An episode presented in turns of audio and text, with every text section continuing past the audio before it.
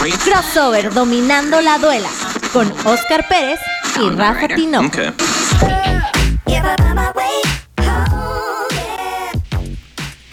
Bienvenidos a Crossover Dominando la Duela. Mi nombre es Rafa Tinoco. El día de hoy, como siempre, me acompaña Daniel Reyes, el productor. Y a mi lado izquierdo, ustedes no lo ven, pero está el buen Confi, que ya tenía rato que no venía aquí a algún programa de, de Radio LAN.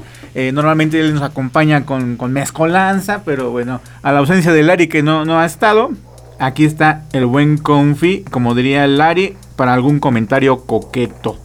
Y y bueno, vamos a arrancar con, con, mucho básquetbol, mucha NBA. Está el regreso de Clay Thompson después de dos años ausente por la lesión que tuvo.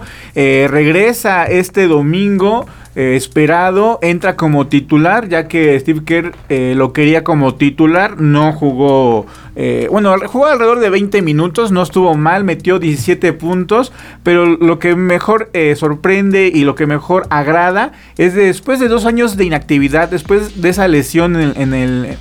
en los en finales en las finales de hace dos años. Regresa y regresa muy bien, se le ve seguro, se le ve físicamente completo.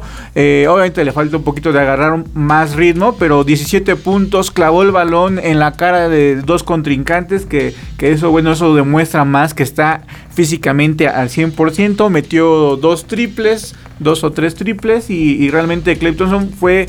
Eh, fue su noche, prácticamente. Sí, el, regreso esperado de una de las máximas figuras de la NBA. Una que no solamente es figura, es alguien muy querido por la afición, alguien que se ganó los corazones del Golden desde hace mucho. Gran pareja de Steve Curry, Stephen Curry. Y más que nada, yo me quedo pensando en que lo que dice Steve Kerr, la manera de reintegrar a Clay Thompson es lo que resta de la temporada va a promediar 18 minutos. Ahorita hizo 19.55, pero que Steve Kerr lo quiere meter 18 minutos en promedio, ¿no? Entonces, para sí, para un buen regreso.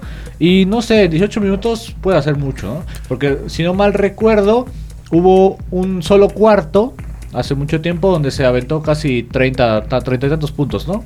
En un solo cuarto. Sí, tiene el récord de un solo cuarto que metió 37 ah, puntos. 37, muchas gracias. Y y bueno, obviamente viene dos años de inactividad, tampoco viene de esa lesión en, el tendón de Aquiles.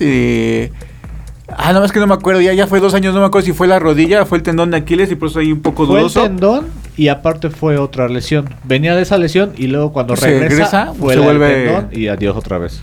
Y, y bueno, y, y, y meterlo a jugar a los 30 minutos, los 35 minutos, pues tampoco está bien. Está bien pensado por, lo que está haciendo Steve Kerr, meterlo nada más entre 18 o 20 minutos y que él se vaya sintiendo cómodo poco a poco.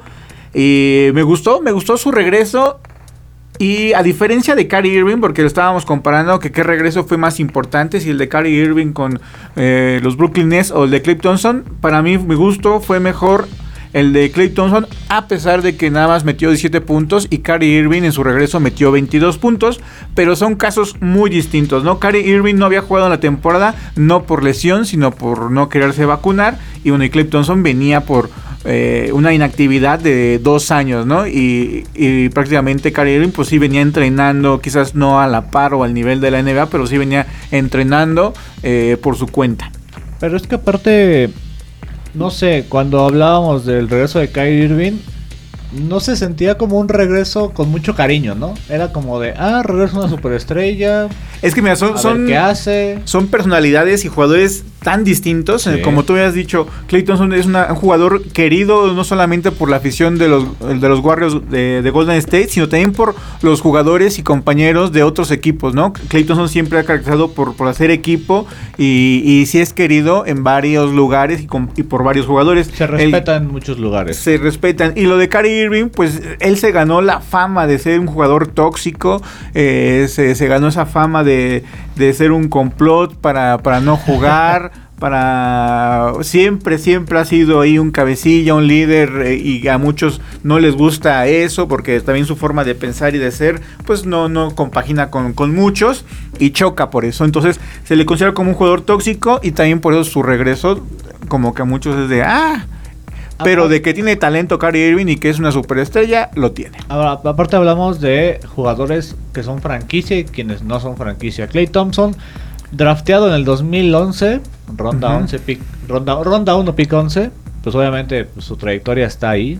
ahí lo- lo No, ha- y ahí se va a morir. O sea, eh, ahí se va a morir. Y ahí se va a quedar, ahí se va a retirar. Y- Kyrie Irving, pues ha pasado por. por- pues, ¿qué, qué fue el mejor Kyrie Irving? ¿Cuál fue su mejor versión, Rafita? A ver, yo te pregunto. Su mejor versión fue cuando ganó el campeonato con los, eh, los Cavaliers. Eh, digo, ahí estaba al lado de LeBron James, pero bueno, Kyrie Irving llega como pick a, a los Cavaliers. El, el motivo de LeBron James fuera y regresar a Cavaliers era Kyrie Irving, eh, un jugador como él. Y, su mejor momento fue que vencen a, precisamente a Golden State en las finales, donde prácticamente Kyrie Irving carga al equipo de los Cavaliers y los hace campeones una remontada histórica porque Golden State venía a ser el mejor equipo de toda la historia de la NBA con solamente 9 perdidos y 73 victorias, rompiendo el récord de Michael Jordan y los Toros de Chicago. Y bueno, solamente que los Toros de Chicago sí culminaron esa temporada con un campeonato y Golden State pues no lo pierden, bueno, no lo pueden conseguir, lo pierden contra los Caps y en una cosa lamentable para los Golden State porque iban ganando la serie 3-1, solamente les faltaba ganar un juego y los Cavaliers dan la vuelta 4-3. Ya sabemos esa historia. Esa triste historia y donde Kyrie Irving se viste de héroe. Yo te, yo te preguntaría, si, si, si tú tuvieras acá tu, tu, tu Dream Team, o bueno, vamos a decir tu, tu jueguito ese de donde eh, convocas tus jugadores y, y ganas puntos cada semana, ¿a quién meterías? ¿A Irving o a Thompson? Pues juegan eh, posiciones Diferentes, distintas. sí, sí, Este. A mí. No, pero es que, por ejemplo, yo en el, en el ¿cómo, cómo se llaman estos juegos? Se me olvidó. El- Los Ajá. Fantasy, justamente. O sea, ¿a quién metes? ¿A Stephen Curry? ¿A Kyrie Irving? ¿A... no sé...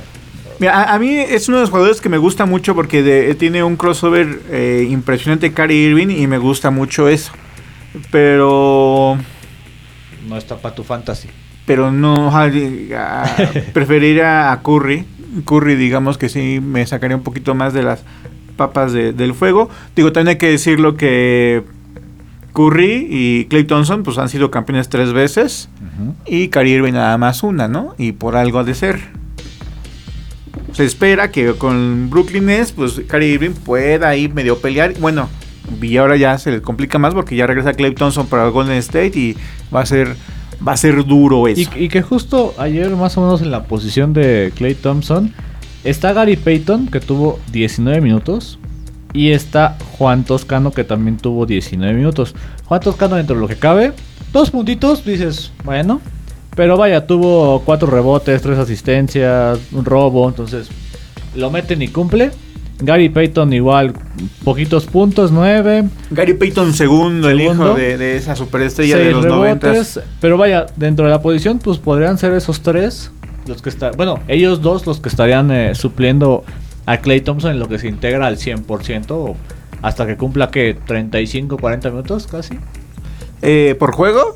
No, no, no, no creo que llegue a promediar esos, esos minutos. Yo creo que eh, máximo 30 minutos, 31 minutos, por ahí va a andar.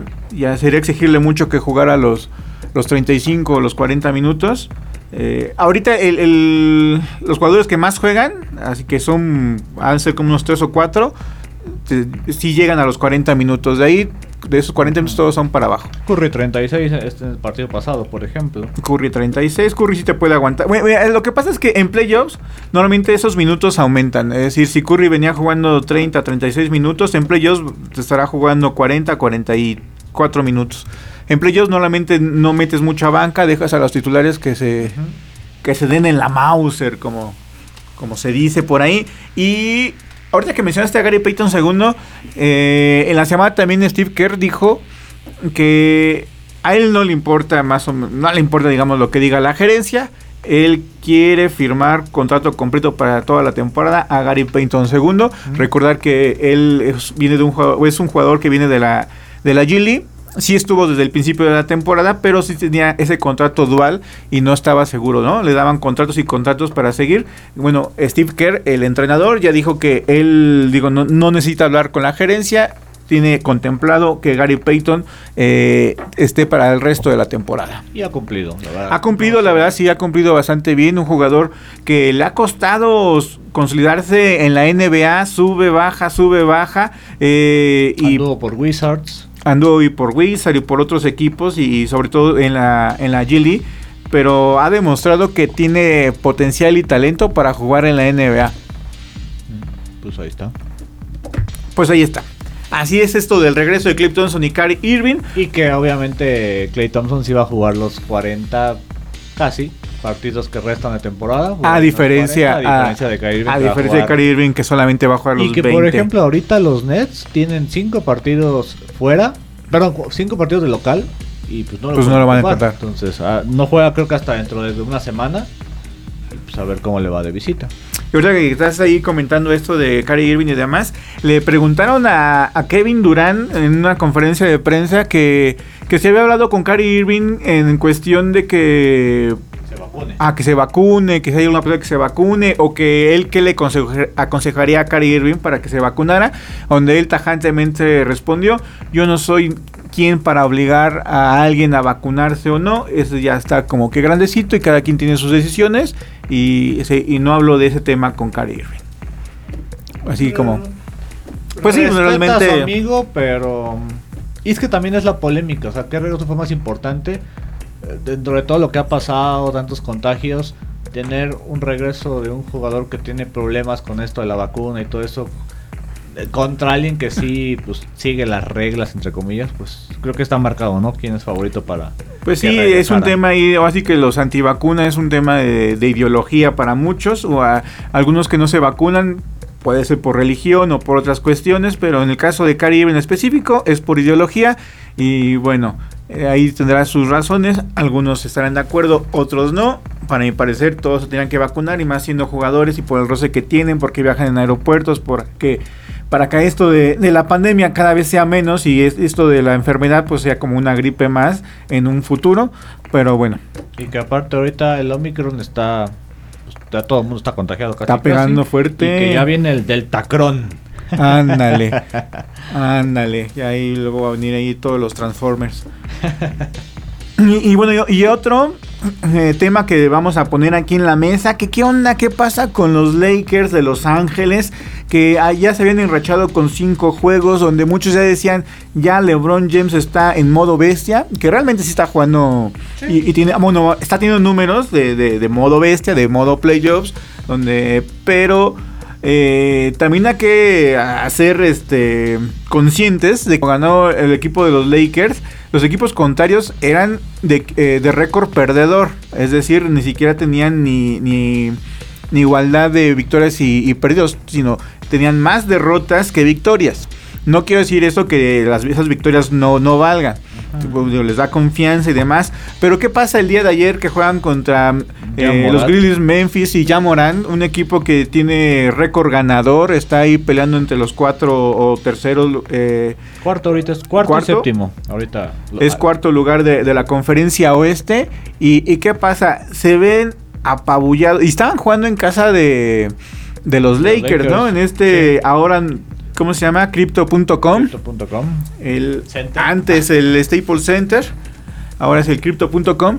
Y estaban en- jugando en casa los Lakers y ya Morán y compañía les dio una santa zarandeada que estaba el tercer cuarto y ya estaban abajo por 30 puntos. Ya después eh, los Lakers se componen y, y porque Memphis sacó a todos sus titulares y metió a la banca y se emparejó un poquillo ahí el juego y al final termina ganando Grizzlies por 10 puntos pero le estaban poniendo un, un zapateado bonito en casa y, y ahí se ve realmente la diferencia cuando te, cuando te enfrentas a un equipo con récord perdedor a un equipo con récord ganador y los Lakers no supieron. Pues Digo, mira, ajá.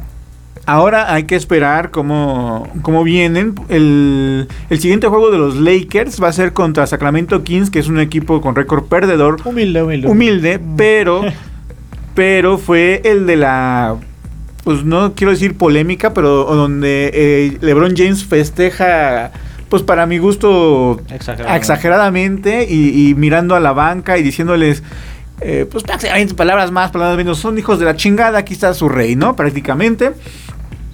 Eh, y donde muchos de, de la banca de, de- de los Sacramento Kings sí se le quedaban viendo como que, ah, neta, así te vas a poner. Pues bueno, ya llegó la revancha. El siguiente partido de los Lakers es contra ellos mismos, contra Sacramento Kings. Y vamos a ver si LeBron James tiene esa misma actitud que mostró contra ellos, porque esa actitud se le vio desaparecida en Contra contra, Memphis y Jamoran, a pesar de que metió 32 puntos, me parece. Ahí te va para atrás. Ganan a Hawks. No, no, a mí no me estás alboreando. Van para atrás. Va- Atlanta ganan a Hawks. Dices, bueno, los Hawks no son, el- no son los Hawks de la temporada pasada. No, no, no. Entonces, sí es. Ganan, ganan a los Kings, le ganan a los Timberwolves, cerrado. Le ganan a los, a los Trailblazers. De, De, de Damian Dillard. pierden contra Memphis otra vez. Pierden contra Memphis, récord ganador. Todos los que ganaron fueron con, contra equipos de récord perdedor. Le ganan a Houston, pierden con Nets, pierden con los Spurs, pierden con los Suns, pierden con los Bulls y pierden con los Timberwolves. Ya ni me voy más para atrás. Eh, es lo que te digo, a todos los equipos de, Ajá. que tengan récord ganador, le ganan a los Lakers. Y por y para y pa adelante, después de Kings, van contra los Nuggets, que sí está Está fuerte. complicado. Jazz, que está Fuerte. potente. Pacers, que son Pacers le pueden ganar. Digo, como que te puede sorprender, y, pero bueno, se, se tendría que ser un, un- un equipo ganable para los Lakers. Magic, que es ganable totalmente, lleva como cinco victorias en toda la temporada. El Hit que ya se metió a tercero. y el hit que ya está poderoso. Nets Está y potente. Sixers. Ya lo demás ya no voy más adelante. Pues mira, ahí contra esos equipos se va a ver realmente eh, si, ¿Cómo cierra? Pues, si LeBron James, como dicen algunos, bueno, sobre todo los puertorriqueños, si LeBron James es el caballo que todo el mundo dice, ese caballo sangre, de pura sangre, para poder eh, llevar a los Lakers a, a la tierra prometida que son los playoffs. Pero yo aún así, aunque los Lakers se metan a playoffs, siento yo que no van a ser un rival que, que den miedo, ni de cuidado. Y hablando de LeBron, haz para cerrarlo. Le queda contrato restante para que su hijo llegue a la NBA. ¿Qué es lo que quiere él? que es lo Él- que quiere, ajá. para que después él se mueva al equipo donde esté Que su, su hijo. hijo. Entonces, Seguramente sí. va a jugar otros tres añitos, dos, tres añitos en Lakers. Y se va a ir al equipo. Que supongo que lo va a draftear un equipo de abajito, ¿no? O, o quién sabe, ¿no? Pues mira, sí, lo, lo- lo puede draftear, eh, digo, ahorita de los están hasta abajo, eh, creo que está Pacers, Orlando, Pistones Pacers, y Orlando. Pistones, Y Pelicans, Houston. Thunder y Houston. ajá, y, y el Thunder de Oklahoma, sí, esos pueden ser los que tengan la fortuna de ir a, a jalar a, a Bronny. Y, y bueno, sí, de hecho su sueño de LeBron y yo siento que él lo, Sí. va, lo va a querer y lo va a conseguir porque la NBA de todo lo apapacha y lo consiente. Es jugar eh, con su hijo y se convertiría en eh, así que la primera dinastía de jugar padre e hijo al mismo tiempo en la NBA. No solamente al mismo tiempo, sino en el mismo equipo. Eso, y, y bueno, y LeBron Porque le sí gusta. Ha, sí ha habido coach hijo, ¿no? Ha, ha habido coach hijo, ha habido, Ha habido ha, habido, ha hermanos. habido papá que juega en la NBA con hijo que juega en la NBA. No, no, no en el mismo tiempo, pero sí ha habido esa- esas circunstancias. Hay coach e, e hijo, de hecho hay un coach que, que dirige a, a su hijo o, o dirigió a su hijo. Está eh, El último fue Doc Rivers, que estaba ahí este eh, Austin Rivers. Que, que al finalmente dijo por salud y por no sé qué, mandó a su hijo a otro equipo. Pero bueno, con que juegues en la NBA con los míos que te paguen, papá, mándame el equipo que tú quieras, ¿no? Pues que. ¿Qué, qué más da? Pues ahí está el tema del Lebroncito, a ver qué tal. Que vuelve a superar los 30 puntos. Siempre, pues se agradece por el espectáculo, pero no para su equipo que no gana. Sí, sí, sí, esa es la, la diferencia. Pues si nadie mete puntos, alguien los tiene que anotar. Y bueno, y en este caso es LeBron James. Que digo, hay que también darle ahí su, su voto de confianza. Es un jugador de 37 años, veterano, y que te esté promediando esos números, eh, tampoco es, es fácil. Eh, y que todo el mundo va a decir, bueno, ¿y por qué Jordan no lo hizo? Bueno, Jordan se retiró, cuando se da se retiró, pues, y, y luego volvió a regresar. Y es una pachanga que se aventaba Michael Jordan ahí, ir y venir, ir y venir. Y que el regreso esperado de los amarillitos, pues es obviamente la ceja Davis que regresa a mediados de enero. Entonces ya una semanita más, yo creo que ya... Eso le va a ir muy bien, lo va, a reforzar ahí al equipo lo No, ahí sí, la ceja Davis es un jugador importante para las, los objetivos de los Lakers. Y cambiando de tema drásticamente y de dejando de lado un poquito el NBA, vamos al básquetbol nacional. Y bueno, se anuncia el primer festival de básquetbol nacional de Gustavo Ayón. Pues es como Gustavo Ayón y amigos. El, el Ayón. Vamos a ponerle nosotros.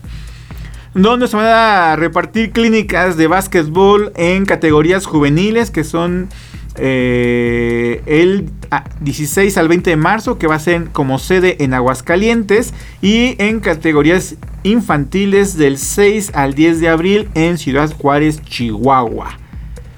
Y aquí la página que se está encargando de todo esto es la de GVS Events Sports United. Vámonos. Mexicanísimos. Vámonos tendidos donde ellos ponen ahí los delegados de, de, las de los 32 estados para que la gente se comunique en caso de que quiera ir a alguna clínica a este festival de básquetbol nacional. Y donde también tenemos ahí nuestro conocido Sadol Martínez que está como, como encargado de Puebla o como delegado de la entidad de Puebla al cual le mandamos un saludo. Así que cualquier cosa métanse a la página si se quieren escribir. Ahí vienen eh, los nombres de los delegados su correo electrónico y su teléfono para que ustedes se comuniquen y, puedan ir a este primer festival de básquetbol organizado por Gustavo Ayón como béisbol. Pues sí, hay que, hay que, hay que integrarse, hay que apoyar ese tipo de eventos para que se hagan más. Digo, clínicas de básquetbol sí hay bastantes en México. Tal vez la difusión es la que falta un poco, pero pues aparte el nombre Gustavo Ayón pues pesa. Y pues esperemos que asistan muchos y que pues también empiece, empiece a, formar más jugadores, que es lo que hace mucha falta. A lo mejor no altos, pero sí que forme jugadores. Sí, hay, que formar jugadores. Eh, la Fundación Gustavo Ayón y su equipo es, es, es, bueno para estar escauteando y reclutando jugadores, chicos jóvenes que les gusta el básquetbol y, es bueno. Que y por ahí en conferencia de prensa anduvo ahí el entrenador de la selección nacional, Omar Quintero, que son ahí compadres del Gustavo Ayón y pues bueno, lo invitó y ahí anduvieron echando el básquetbol y el coto. Y por otro lado, y regresando todavía al básquetbol nacional, pero pegadito a la NBA, Capitanes de la Ciudad de México da por concluido su temporada en la NBA G donde eh, pierde, pierde 106-105 contra este equipo de la G League, Ignite, o aquí Ignite, Ignite o Ignite, como se pronuncie. Ganan 106-105, que el partido pasado, porque jugaron este, dos, dos partidos, había ganado Capitanes con, una canasto, con un canastón de Rigoberto Mendoza en los últimos segundos, y ahí gana Capitanes por un punto también. Eh, en un gran duelo y donde también vio minutos eh, Moisés Andrasi, por fin rebasó los 30 segundos y ya le dieron sus 7 minutitos, eh, donde aprovechó, metió un triple. Metió un triple esta vez. El partido pasado había metido dos triples. O sea, el jugador que, en Capitanes, bueno, cuando jugaba aquí en Ciudad de Mico lo conocíamos como bastante triplero, no le, no le tiembla la manita a la hora de sacar el gatillo. Y a Moisés Andreasi, de los mexicanos que jugó con Capitanes, el otro fue Fabián Jaimes, el orgullo de, de Nezahualcóyotl, el chaparrito de 1.98, eh, poniendo ahí el orgullo de, de todo el Estado de México, donde él sí vio más minutos, pero no fue igual que al principio de temporada. Cuando empezaba la temporada sí llegó a, promediar 20 minutos por juego, donde lo hacía bastante bien, bajaba entre 10 rebotes y metía sus 8 puntitos. Y en una ocasión metió hasta 17 puntos, pero le fueron quitando o restando minutos. Y, bueno, hasta, hasta sus últimos juegos, que donde nada más jugaba, eh, creo que jugó 10 minutos o, por ahí anduvo, metió 2 puntos, 5 rebotes. Y así que entre menos minutos le den, pues menos productivo va a ser. donde habíamos ahí, eh, aquí afuera de, de, los micrófonos, el doctor yo y otro, eh, hace unos días, donde hablábamos de Mac Torres, donde lo pintan como, como español. El primer español. Que de español, bueno, pero él juega para República Dominicana. Eh, Mac Torres, él es de padres de República Dominicana, pero nació allá en España. Y bueno, estuvo repleto de jugadores eh, latinos, capitanes. De hecho, fue eh, hizo historia en ser el, la primera vez que un equipo de la NBA G League en su quinteta inicial, todos, todos eran de origen latinoamericano. Eh, eso lo hace por primera vez en la historia. En esa quinteta no había mexicanos, pero sí había de origen latino, de Latinoamérica. Vamos a ver si en la siguiente temporada Capitanes nos sorprende y, trae más mexicanos, que es lo que uno quisiera ver para que se empiecen a rozar, así como lo está haciendo Moisés Andrasi y Fabián Jaimes, que otros chicos se sumen a este proyecto y, y dé frutos poco a poco. No, no, no les pedimos que, que, que, se llenen de mexicanos porque entendemos que hay que competir también y el nivel de los jugadores mexicanos poco a poco debe ir creciendo. Pero vaya, ahí te va la, la, la, la cuestión que te voy a dejar aquí en la mesita de Radio Land. Va. Para hacer una eh, temporada de integración, porque realmente Sí, digo, sí. ahorita va a empezar el campeonato de G-League ya con sus torneos, sus campeonatos y toda la cosa. Pero para hacer este torneo para capitanes, aquí hay dos cosas que te voy a dejar. La primera es, no al ser una... Si, si bien es una temporada de integración, no era este el momento donde podrías probar más mexicanos, calar más mexicanos. Eso es una. Porque ya el siguiente año ya va a ser la competencia Fuerte. al real. o sea, ya. Sí. Y el segundo es, para hacer una, una temporada de, de integración, de recuperación, como acá también le llamaron en ONEFA, eh, ¿el balance es bueno o es malo? Ah, miren, mm, la verdad no hice mi tarea chino y, y no tengo los números exactos, No, no, pero no. jugaron jugaron 15 partidos, alrededor de 15 partidos, en el cual ganaron solamente 5 o 6 juegos. Ajá. Eh, es decir, eh, perdieron Digamos que te- tuvieron un, un puntaje de 40% de victoria. 40% digámoslo de victorias.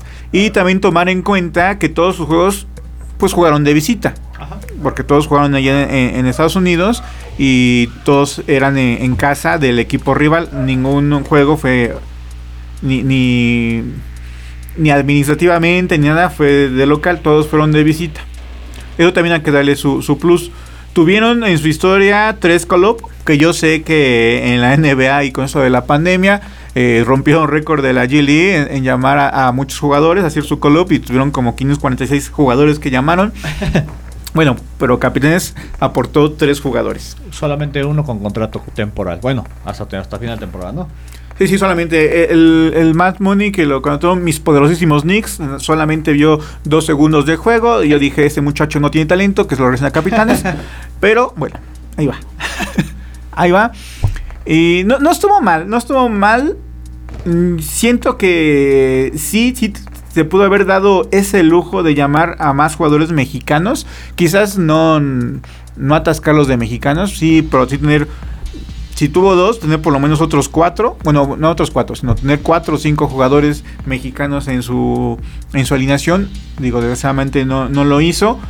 Eh, y también hay que ver qué jugadores tienen el talento y el potencial para jugar la G porque tampoco hay que llamar jugadores por llamar jugadores, porque no todos tienen el nivel. Eh, ahora, uno de los que sí tiene el nivel indudable, que podría ser Paco Cruz, un jugador ya veterano, pero que tiene el nivel para jugar la G pues quizás a él no le interesó decir, eh, ah, no me interesa ir a la G que no sé si después se arrepintió, ¿eh? Porque con esas tantas llamadas a la NBA, pues una por ahí lo andaban llamando y cumpliría su sueño de jugar en la NBA. Pero de entrada, cuando te mencionan el proyecto, dices, "Ah, no voy a jugar la temporada completa con eh, en la G League, porque solamente Capitanes fue invitado a los showcase. eh, y dos partidos, cuatro partidos que le salían así como de preparación. Era una temporada ahí media rara. Eh, finalmente Paco Cruz pues eh, se dedica a esto, tiene su familia que ya está establecida en Europa, eh, ya no es lo mismo desplazarte cuando tienes familia, cuando tienes hijos, a, la aventura. Quizás la, el siguiente año, ya que Capitanes juegue en la Ciudad de México, ya que, Capitanes ya tenga el calendario de juego, ya esté integrado ahora sí en, la G no solamente en el showcase. Entonces igual se le puede hacer interesante a Paco Cruz. Ahora, bueno, Paco Cruz es un jugador de 32 años. Tampoco que tenga así como que el sueño de que podría llegar al NBA a esa edad que ¿Cuántos tiene eh, Rigo? Rigoberto Mendoza ahorita tener como 28, 27, 28.